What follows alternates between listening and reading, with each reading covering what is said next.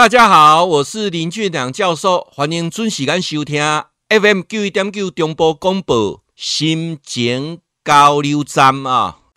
住台中的简小姐啊，你说啊，你有看我的脸书，也听我在广播节目上常在讲说，呃，骑摩托车出去旅游，而且听说你们去年的这个时候啊，出去旅游还玩了十八天啊。你的问题是说，骑这种小摩托车出去旅游会不会很辛苦啊？会不会很危险？然后你们十八天的行李怎么放？你很大的疑惑。请问是到 Seven 去拿拿呃接收新的衣服，然后把旧的衣服寄回去，还是说你们沿途有在买新的衣服，旧的衣服把它丢掉啊？你针对这个行李的部分很关心呐啊，啊？还有呢？你们这样的穷游的方式啊，是不是在苦行啊？请问是不是跟宗教有关，或者是有什么样的使命感啊？诶，这个大概是看到我们去年七月二十九号出去呃机车旅游二呃十八天，大概你是看到那一段的呃 YouTube 的视频啊，所以你在问我了啊。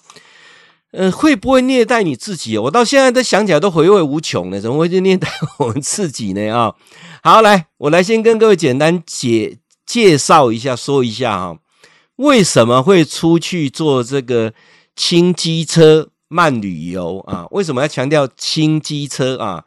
因为太多人误会说我们是一群骑重机的人出去玩啊。理论上骑重机出去玩也很少玩十八天的啊。那我们是骑一般的买菜摩托车的一二五北白啊啊，去骑十八缸，这是第一届啊，出去佚佗啊，现在出去佚佗哈。我在上次的节目当中已经说过了啊，是因为怎样呢？因为啊，太久没出国了啊，所以说怎么办呢？哈啊，每天工作以外、防疫以外哈，总想说出去放松一下心情啊，所以那时候呢，我就开始在想说，怎么出去玩。啊，怎么出去玩的这件事情一直在思考。那刚好呢，呃，人生有时候很多事情是要找时间来圆梦啊。有时候这个啊，整个台湾是不是一辈子说要骑机车，或者是徒步环岛自行车，要把台湾绕过一圈啊？那包括永渡日月潭，包括登玉山，前面两两项啊，我都做过了啊。那就是呃，自行车环岛这件事情。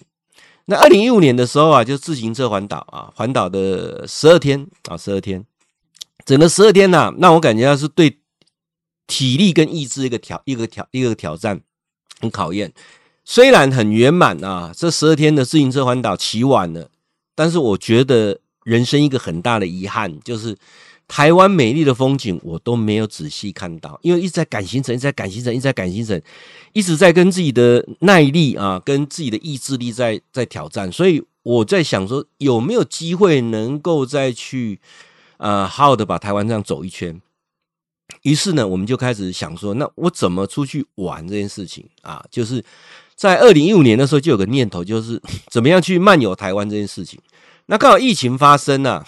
连续又进入这个三级警戒完，又开始旅游没有那么严那么严密的封锁啊，所以说我们就想说，是不是有机会出去玩啊？那时候出去玩的人很少啊。去年的七月二十九，呃，大概是七月份的暑假，很惨啊，各地都很惨。那时候我就想说，有没有机会，如果骑摩托车出去玩啊，是不是一种不同的体验？其实，在二零一零年的时候啊，有跟小孩子骑摩托车去环台湾半岛。啊，那时候的半岛呢是骑呃中横啊，然后到花莲，然后到宜兰，然后再啊骑北横回来啊，骑北横回来，那算是环了半岛啊。那那次的时间好像是五天的样子，可是那次的旅游给我的感觉是很不好的，因为小孩子骑摩托车真的很快，那我们。啊，反应力啊，跟体能上也没那么好，所以说那五天骑起来是很辛苦的。那纯粹是陪孩子骑啊，说真的，有什么收获说不上啊。我只是觉得很危险啊。那时候就一个观念，哎，真的年轻人骑摩托车真的好危险。加上老大在苏澳那段呢、又又勒残啊，勒残，呃，跟我媳妇都有点受伤啊。所以那次摩托车阴影给我是个非常不好的感觉。直到二零一五年去骑自行车的时候，才觉得说，其实可以不用那么快啊。所以我在啊，这是疫情的时候想说，有没有机会我再骑摩托车，呃，十二天啊，再出去把台湾绕绕一次。我在规划上次的行程啊，规划呃上次第一次环机车环岛的行程当中，我就把二零一五年骑自行车那个行程拿出来再看了一次啊。我就觉得，诶，这样的行程是可以，但是有一点赶，尤其到花莲的太鲁阁没有办法好好停下来去看，所以在花莲的太鲁阁我就把它再多增加两天，等于是三天。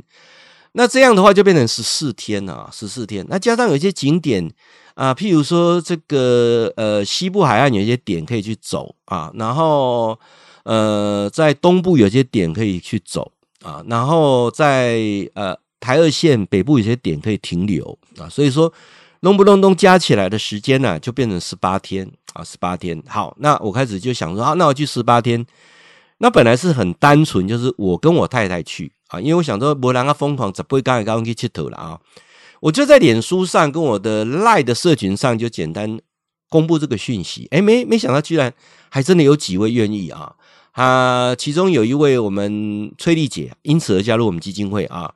她说她人生哈、啊、前六十年啊，通通没有走出来啊，通通在工作，这是鼓起勇气跟我出去玩。哎，他摩托车骑的真的很好啊，呃，所以一路他就跟了我十二次啊，就每次他都跟啊。那加上原传啊，我们基金会一位七十位的七十岁的一位大叔啊。啊，他本来要跟我去骑，我也是很担心。他说：“别啦，告诉我弄来上回了哦，那我就安心了。”他也是摩托车的抢手啊，啊，都把给他就宰啊，所以这个基本的班底就组成了啊。你就开始去骑摩托车。说真的啊，你问我说会不会很累？我真的也也也也想说应该会很累啊，因为没有经验嘛哈。那行李会很多，我们这样弄不隆咚这样行李这样装一装。那我儿子看看我们要出去环岛，特别很贴心，买了一个大的行李箱锁在我们那个车子的后面。那我那时候就买了，呃，换了一部新的摩托车，就是迪爵啊，迪爵。哟，那个箱子太大了，装上去之后，那个龙头也准，你知道吗？那现在换成 BWS 就不会了啊，跟那个车车型有关系哈。那那个行李箱可以装很多东西啊，然后本身机车的那个椅垫下也可以装很多东西，然后前面还可以装很多东西啊，所以基本上弄不弄弄一弄。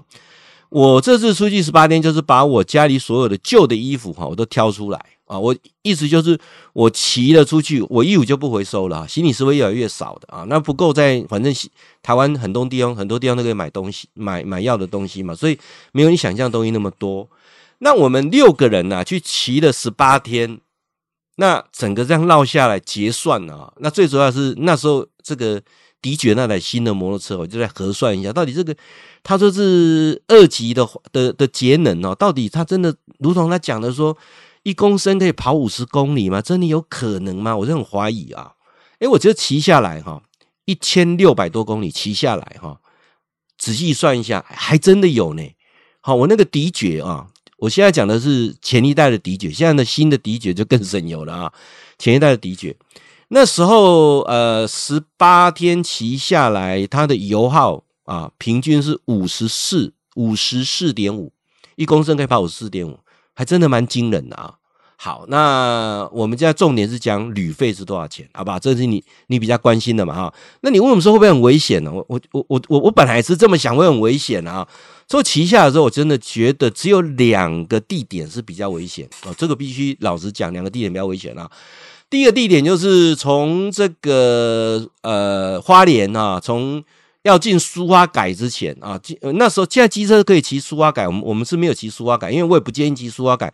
你骑苏花改看不到苏啊那个旧苏花公路的好风景，就是要进进苏花改之前呢，哦那个隧道哈，那个有很多大车，是有一点危险啊。这个是第一个，第二个是台二线哈，走北部滨海的部分，大车也多。这个也危险，其他都很安全啊，其他很安全，只要你不用骑快，十八天你不能骑得很快，骑得很快马上就到目的地了哈。我们这主要是慢游啊，把摩托车当自行车骑，所以沿途我们会超越的车子就三种，一个是故障的车啊，一个呢是自行车啊，那还有一个呢是一般什么人家人家这个车子哈，呃，就是边开，他也是想停下来边看风景的，真的开得很慢那种乌龟车啦啊，不然理论上不大容易超车，所以是很安全啊。包括我们那个过程当中遇到台湾。呃，八月份有一有一个礼拜下那个暴雨，那个雨很大，在南台湾的他遇到淹水，这些情这些情情况都克服了啊，所以说你说很危险，不会很危险。好，那现在最重要什么？呃，教授，你到底你们这样出去哦，是不是苦行哦？不会觉得苦行，我们我们吃喝玩乐开很开心呢啊。那你说是不是苦行啊？我觉得到一点还蛮像苦行的，就是花费上真的是非常的让我们惊讶。本来我们打算说这样十八天大概准备三万块啊，按照三万块来开啦。结果你你知影阮那里三十八天算起来哈，加大加油换机油啊，拢总开偌济，平均一个人哈一万两千九百八十块钱，无甲万三块十八天 哦，真的哦，真的是哦，穷游又开心啊。我觉得真的很值得啊，大家尝试看看啊。那、啊、你说会不会太热？